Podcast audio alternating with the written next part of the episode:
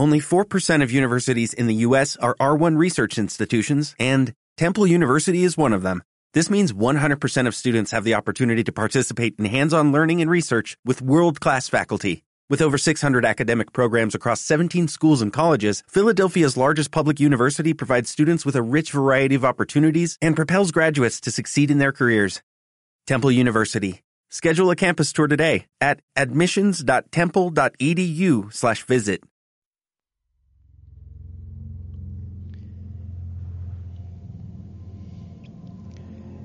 murmullo de esta noche nace con el batir furioso de las olas que muerden incansables los acantilados del fin del mundo, arrancando de ellos su corazón.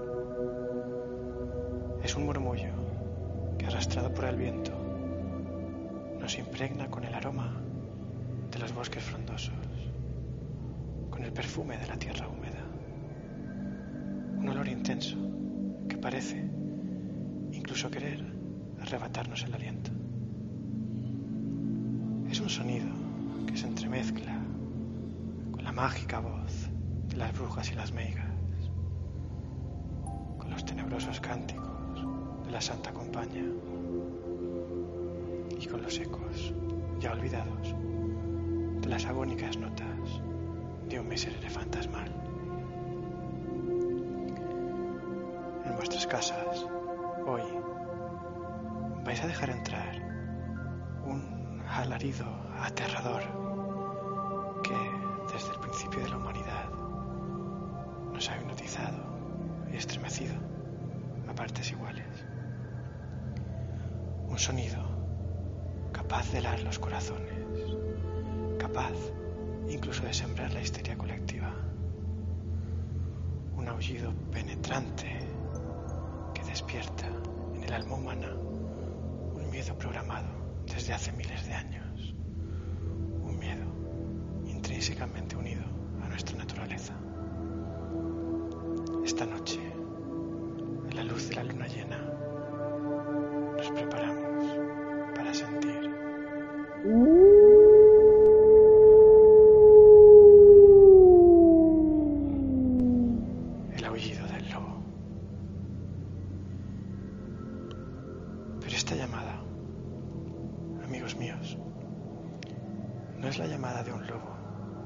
pertenezca al mundo que conocemos. Es, si cabe, mucho más estremecedora. Lo que aquí vamos a escuchar hoy es la mismísima voz del lobisome. Muchos estaréis pensando que poco miedo puede dar en nuestro mundo una historia nacida a la luz de las fogatas, oscuras noches, de un pasado subyugado por la superstición, de unas gentes dominadas por la religión y el oscurantismo. Seguramente nada halléis que deba ser temido hoy en cuentos de viejas perseguidas por las cruces inquisitoras de una iglesia despiadada que reinaba desde su poderoso trono en el corazón de las tinieblas medievales. Pero cuentos de viejas o maleficios de brujas, no penséis que las advertencias de aquellos que han visto muchos inviernos no han de ser tenidas en cuenta,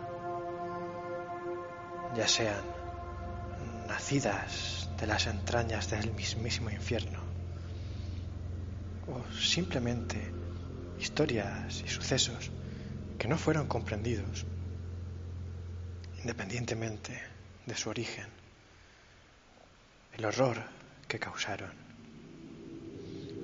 las vidas que segaron. Eso, eso sí fue real. Y eso es digno de ser temido. La historia que hoy me dispongo a contar tiene su origen en los bosques gallegos, donde a mediados del siglo XIX un hombre sembró el terror, matando y haciendo desaparecer los cuerpos de, según él, más de una decena de personas. Su nombre, Manuel Blanco Roma Santa. El primer asesino en serie juzgado como tal en España. Y la única causa judicial documentada frente a un hombre lobo. Pero mejor os dejo con las protagonistas de esta noche, para que a través de ellas conozcáis los macabros detalles de esta historia y juzguéis por vosotros mismos si a día de hoy podemos dejar de temer a la licantropía.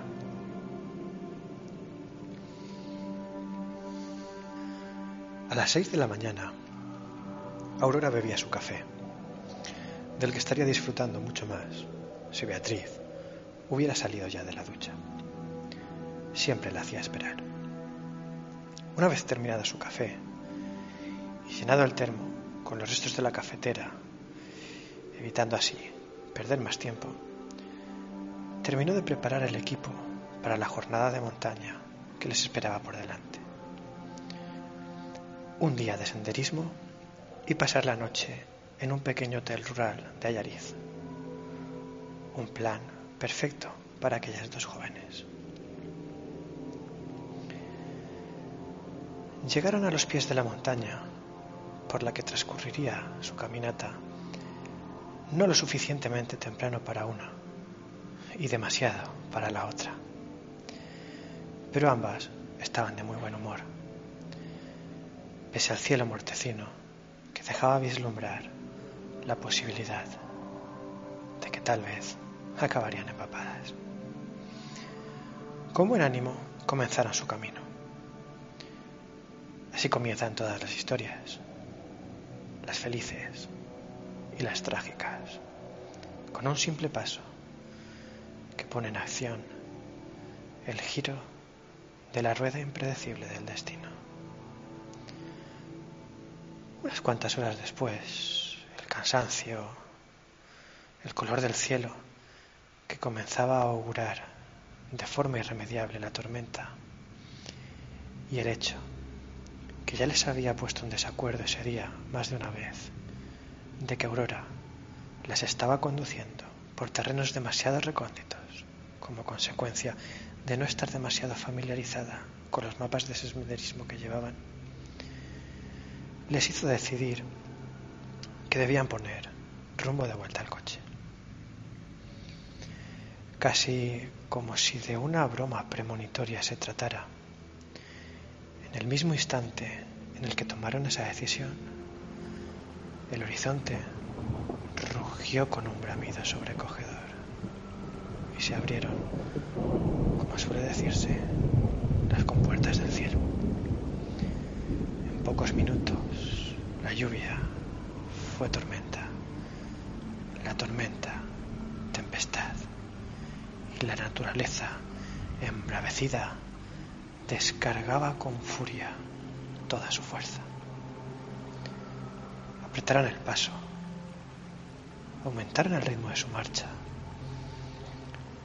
pero las prisas, los mapas mojados y las inclemencias del tiempo no les dejaban abandonar a la velocidad que querían. Las horas pasaron demasiado rápidas. La luz era engullida avariciosamente a partes iguales por el ocaso y por los oscuros nubarrones que ya cubrían todo lo que la vista alcanzaba. Con la claridad agonizando, si es que de ella quedaba algo más que los pasajeros destellos de los rayos y los jirones de luz de luna que muy de vez en cuando caían colándose entre las nubes negras. Sucedió aquel aleteo de mariposa que cambiaría su destino para siempre. Beatriz resbaló y se torció un tobillo, haciendo imposible que pudiera apoyar su peso en el pie para caminar. En ese punto, Aurora y Beatriz se encontraban empapadas, prácticamente perdidas, a kilómetros de cualquier atisbo de civilización. Y una sensación empezaba a filtrarse por sus huesos, igual que lo hace el agua por la tierra que empapa. El miedo. Tal vez no sea un miedo poderoso pero sí una semilla que no va a hacer otra cosa que arraigar más profundo cuando descubran que sus teléfonos no tienen cobertura, lo que las deja totalmente aisladas. Nuestros protagonistas no saben qué hacer. Beatriz no puede terminar sola el trayecto hasta el coche. Aurora no puede cargar con ella todo el trecho. Y allí, allí no pueden quedarse. De repente, como traída por la providencia, una, una oscura providencia. Pero eso, ellas aún no lo saben. Una imagen viene a la mente de Aurora. Unos metros atrás, cuando estaba mirando el mapa, al llegar a un cruce, vio que en él había marcado un refugio de montaña. Tal vez esta tormenta haya sorprendido a alguien más y encontremos allí ayuda. Tal vez encontremos una radio. Tal vez allí estaremos más seguras. Todo aquello pensaban, sin pasárseles por la cabeza que tal vez lo que encontraran allí fuera solamente una cosa. Horror. Con gran esfuerzo por parte de Aurora y mucho sufrimiento por parte de Beatriz, las dos jóvenes peregrinaron lastimosamente un largo trecho. Al fin, y con gran alegría, distinguieron el humo de una chimenea que les sirvió como el faro a los marinos de guía en la tormenta. Pero ya sabemos que a lo largo de la historia no todas las luces de los faros han conducido a los barcos a buen puerto. Abrió el refugio un hombre de mediana edad, de poca estatura y con semblante afable. Inmediatamente, al ver a las dos chicas, enseguida las ayudó. Una vez dentro y acomodadas, Antón Gómez, que así les dijo llamarse, les mostró su carnet de guía de montaña para intentar tranquilizarlas, pues su semblante era de preocupación y su estado de nervios muy alterado. Antón les preguntó qué había sucedido y las chicas contaron cómo les había sorprendido la tormenta y su periplo hasta llegar allí. Muy amable, les preparó un café y vendó y entablilló el tobillo de Beatriz. Ya todos más tranquilos, sentados frente al fuego y con un café caliente en las manos, Antón les dio la mala noticia de que en aquella zona no había cobertura ni señal posible que les permitiera usar sus teléfonos. Y, quedado aquel temporal, y la hora que se había hecho, no cabía más que pasar allí la noche. Ya a la mañana siguiente les ayudaría a bajar de aquella montaña por el camino más rápido y ayudaría a cargar con Beatriz.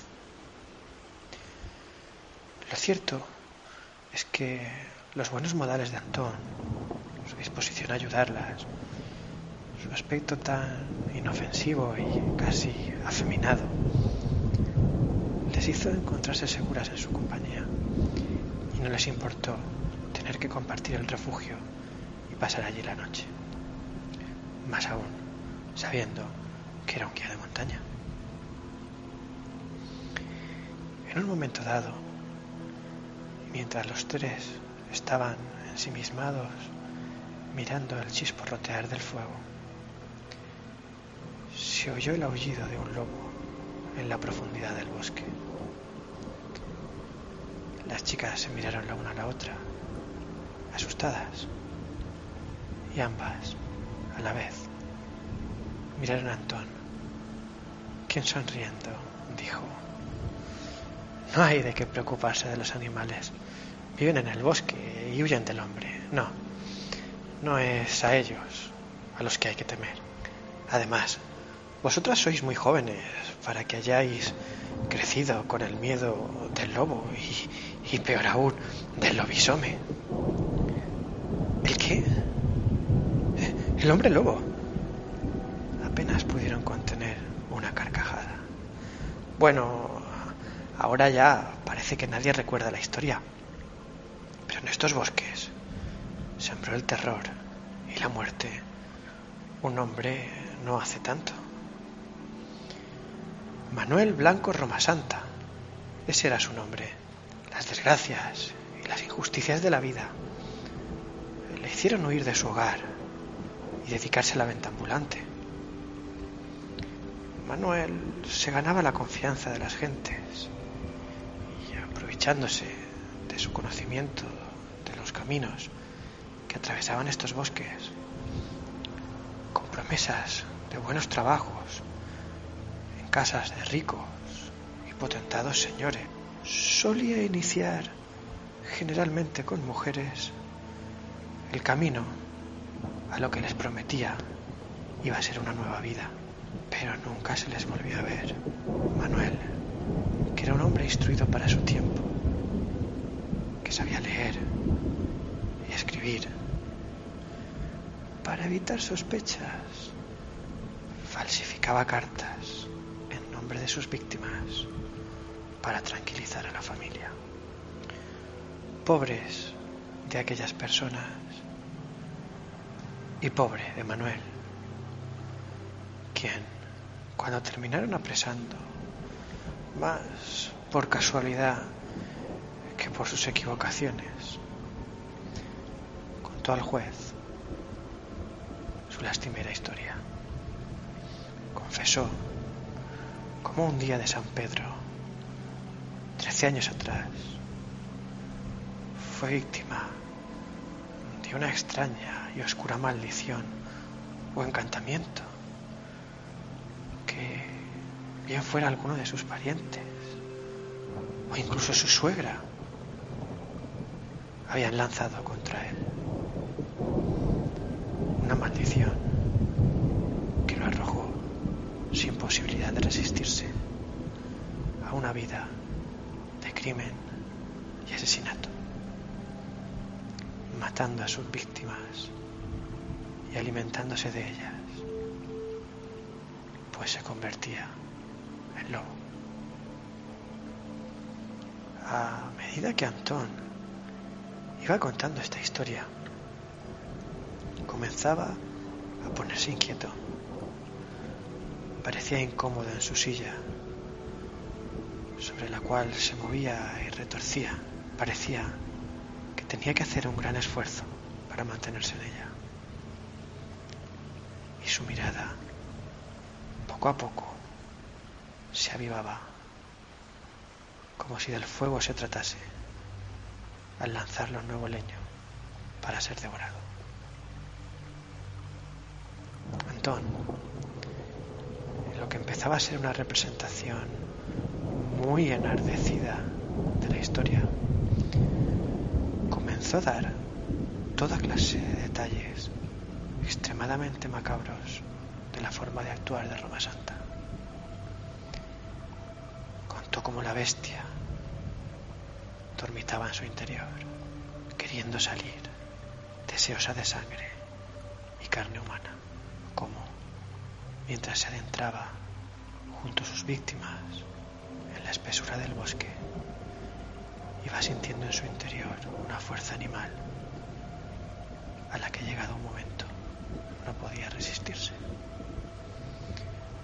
Su juicio tornábase nulo, sus ojos, perdidos, no eran capaces de fijar la mirada, pues el mundo a su alrededor giraba sin cesar.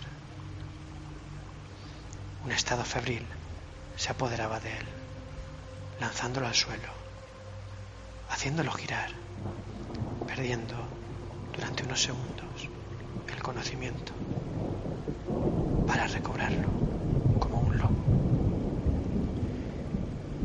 En ese punto, la mirada de Antón ya ardía con más fuerza que el fuego.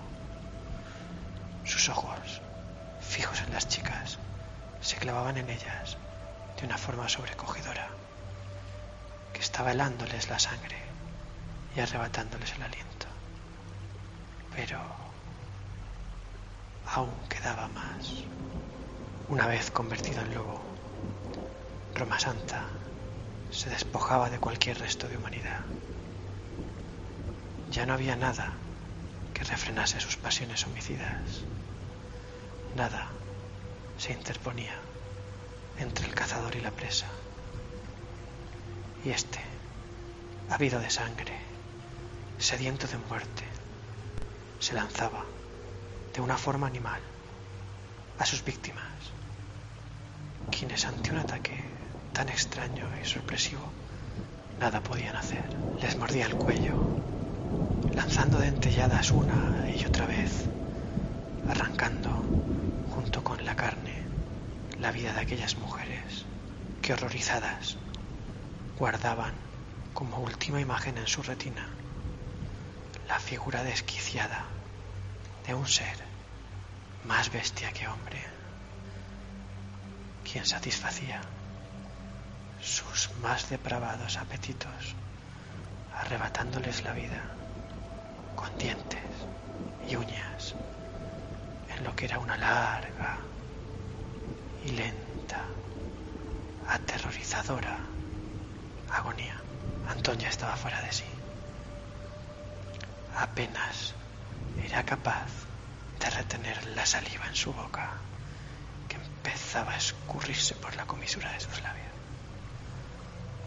Las manos, fuertemente aferradas a los brazos de la silla, clavaban sus dedos que ya habían perdido el riego sanguíneo por culpa de la presión que ejercían. Su rostro, desencajado, sonreía contando cómo Roma Santa, poseído por el lobo que habitaba en su corazón, se revolcaba y restregaba totalmente desnudo sobre los cadáveres de sus víctimas, bebiendo de su sangre y comiendo de su carne. Beatriz y Aurora se miraron la una a la otra, muertas de miedo, paralizadas por el terror, absolutamente convencidas de que en ese preciso instante aquel completo desconocido iba a lanzarse a sus cuellos para darles muerte. Pero tal era el horror al que estaban sometidas que no pudieron hacer nada más que escuchar el resto del relato. Tras la orgía de sangre y muerte, después del festín de carne humana y saciados sus apetitos, el lobo terminaba por desaparecer. Y entonces, la naturaleza humana de Roma Santa se demostraba a su manera de entender práctica. Pues, de forma concienzuda, habría los restos que no había devorado el lobo y les extraía la grasa para venderla en la frontera portuguesa, donde era muy apreciada y bien pagada. E igualmente se encargaba de recoger ropas, joyas y enseres que terminaban siendo vendidas por los pueblos. El silencio se hizo ensordecedor. Los segundos parecían quedar atrapados en las manecillas del reloj del tiempo, haciendo que éste se detuviera dejara escaparse ni un ápice de la atmósfera terrorífica que lo había inundado todo. El aterrador guía de montaña, al fin, después de tanto resistirse, cedía a sus deseos de ponerse en pie. Sus ojos, totalmente inyectados en sangre, parecían querer salir de sus órbitas. Su mandíbula, desencajada, intentaba avanzar hacia adelante, estirándose como si quisiera crecer. Su respiración, entrecortada y jadeante. La espalda y las piernas ligeramente flexionadas, preparadas para dar un salto hacia adelante. Y sus brazos, parecían más largos de lo que cabría esperar para un hombre de su tamaño. La fiera ya dominaba al hombre. Su saliva había dado paso a espumarajos que escupía con su frenética respiración. Y una vez más, los montes de Ayariz fueron testigos de una danza macabra. El aire volvió a teñirse con el olor dulzón de la sangre. Y el viento llevó de su mano nuevamente un sonido ya olvidado por muchos, recordado por pocos y temido por todos.